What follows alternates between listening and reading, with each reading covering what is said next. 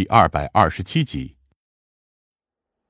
夏灵薇此时不免起了恻隐之心。你多大了？叫什么名字？少年有些自豪的挺直了胸膛。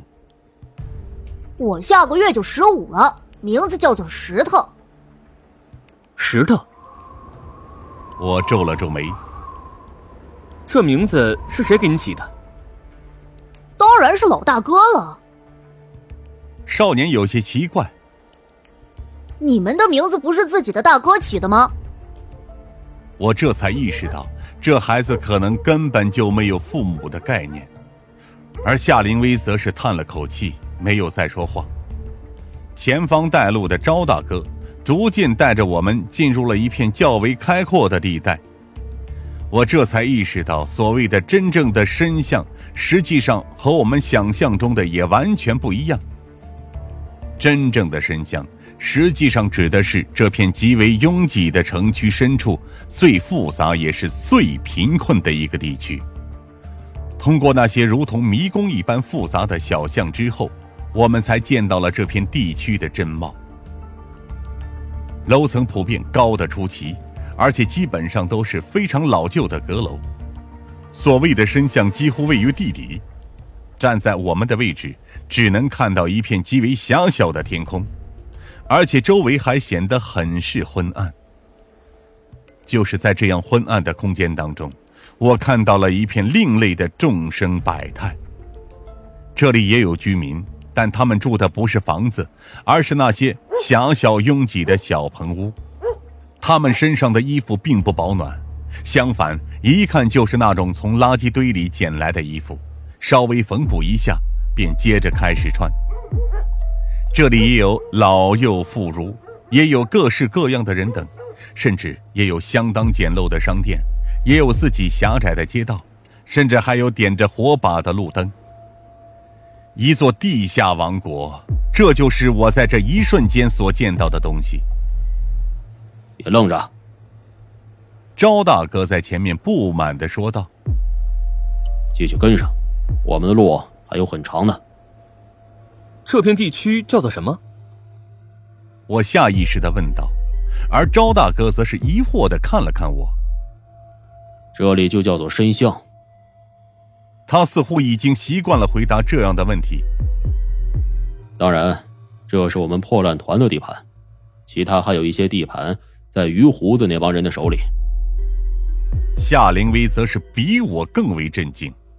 当我们走在那极为简陋狭窄的街道上时，还能看到旁边那些棚屋中的众生百态，看见瘦弱的妻子正在徒劳的哺乳，看到病重的老人正在苟延残喘，看着光着屁股的小孩子无忧无虑的玩耍，全然不知道他们也许。会有更值得的未来。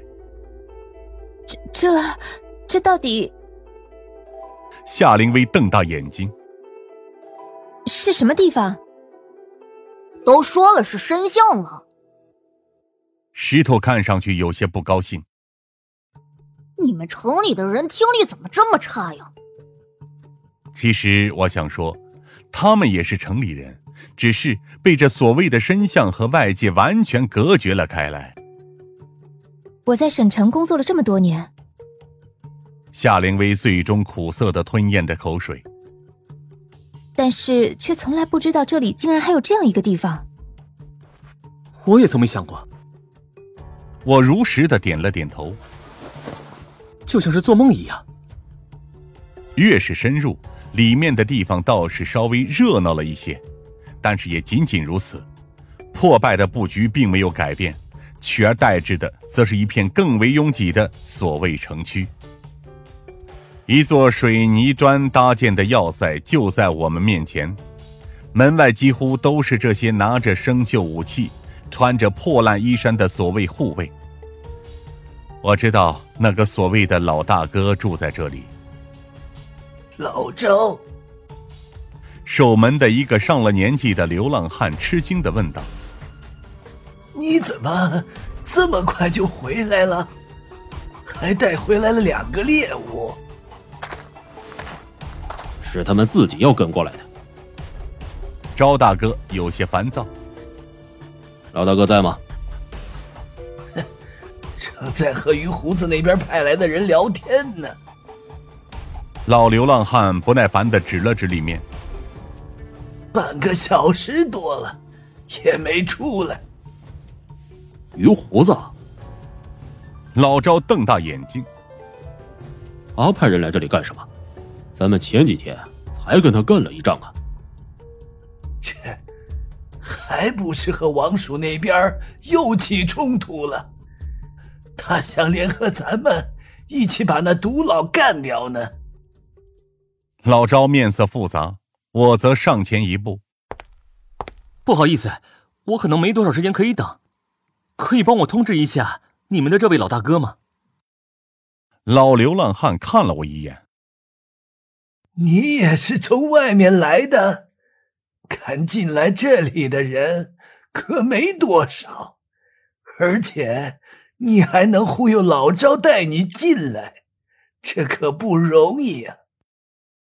这老赵这才反应了过来。什么？我被忽悠了吗？老流浪汉出乎意料的，只是对着我们指了指他身后的那扇大门。你们要进去就进去吧，反正老大哥对这些东西一直都不感兴趣，随你们自己好了。我刚要上前走进去，夏灵薇却直接拉住了我。哎，差不多行了，继续下去，谁知道会出什么事情？我们应该呼叫支援才是。现在呼叫已经晚了，而且你愿意这片地方被更多人知道吗？